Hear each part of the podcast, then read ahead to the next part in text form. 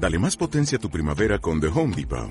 Obtén una potencia similar a la de la gasolina para podar, recortar y soplar con el sistema OnePlus de 18 voltios de Ryobi desde solo 89 dólares. Potencia para podar un tercio de un acre con una carga. Potencia para recortar el césped que dura hasta dos horas.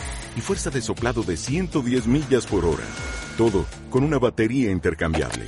Llévate el sistema inalámbrico OnePlus de 18 voltios de Ryobi. Solo en The Home Depot. Haces más. Logras más.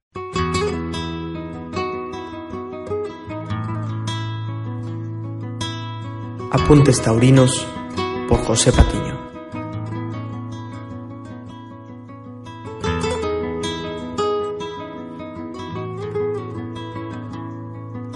Y es un momento en que el joven José Patiño nos eh, comparta su información sobre Juan José Padilla. Muchísimas gracias, maestro. Digo, es, es un tema ya muy, muy tocado, pero no, no daré la crónica de la tarde, no. Más bien, eh, siempre que un torero se despide, un silencio se apodera del corazón de la afición, porque un héroe retorna a su hogar y termina finalmente su gesta. Retorna a su familia, a la larga contemplación de los días y las noches, a la oportunidad mundana de ser un común. En el imaginario de mi afición, me he preguntado muchas veces qué cosa pasa en la mente de un torero. Pero me ha dado una curiosidad particular lo que pasa en la mente de un torero que ya se ha retirado.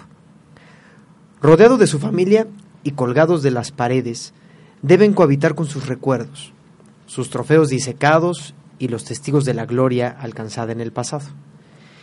En su soledad, ¿volverán a pasar sus dedos por el pelo de los rabos cortados? ¿Mirarán los ojos de canica de las cabezas de toro recordando cuando brillaban y los toros respiraban? ¿Tocarán de nuevo los avíos de torear sintiendo en la yema de sus dedos los tres tiempos del toreo? Deben sentirse sus pasos caminando por su casa, eternos como al caminar en la arena. Juan José Padilla se retiró.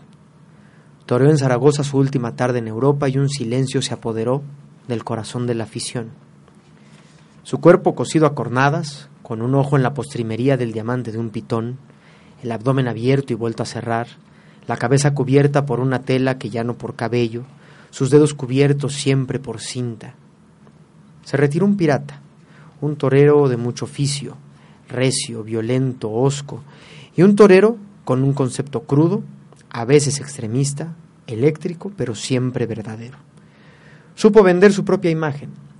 Creó ante la desgracia un personaje eterno y supo capitalizar su dolor, su, rostro desigual y medio paralizado, y de haber podido, hubiera podido eh, capitalizar el eterno pitido que acompaña sus oídos, recordatorio de otra cornada más.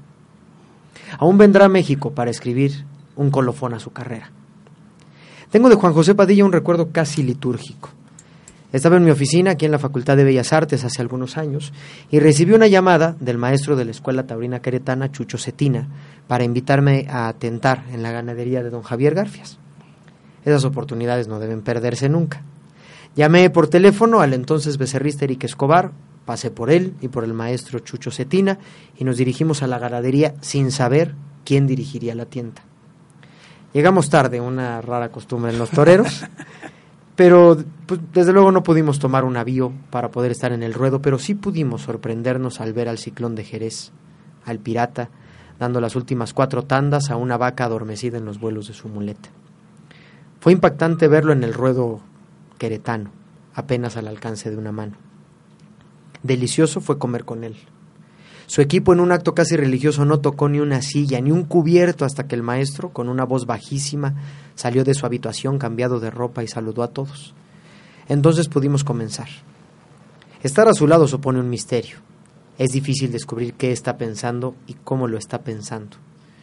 Su mirada muchas veces se fijó en la lejanía y rompía su propio silencio para seguir el hilo de la conversación. En la mesa se habló de muchos temas, pero solo recuerdo sentirme embriagado por el aura y el espíritu que sale de Juan José Padilla y el profundo y sincero respeto que su cuadrilla le tiene.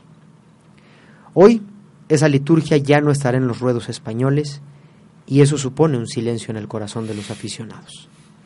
Se ha retirado un genio, un raro, un artista, se ha retirado un torero.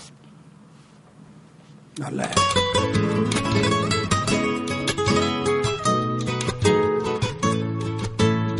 Apuntes Taurinos por José Patiño cada semana en tu podcast. Gracias por escucharme.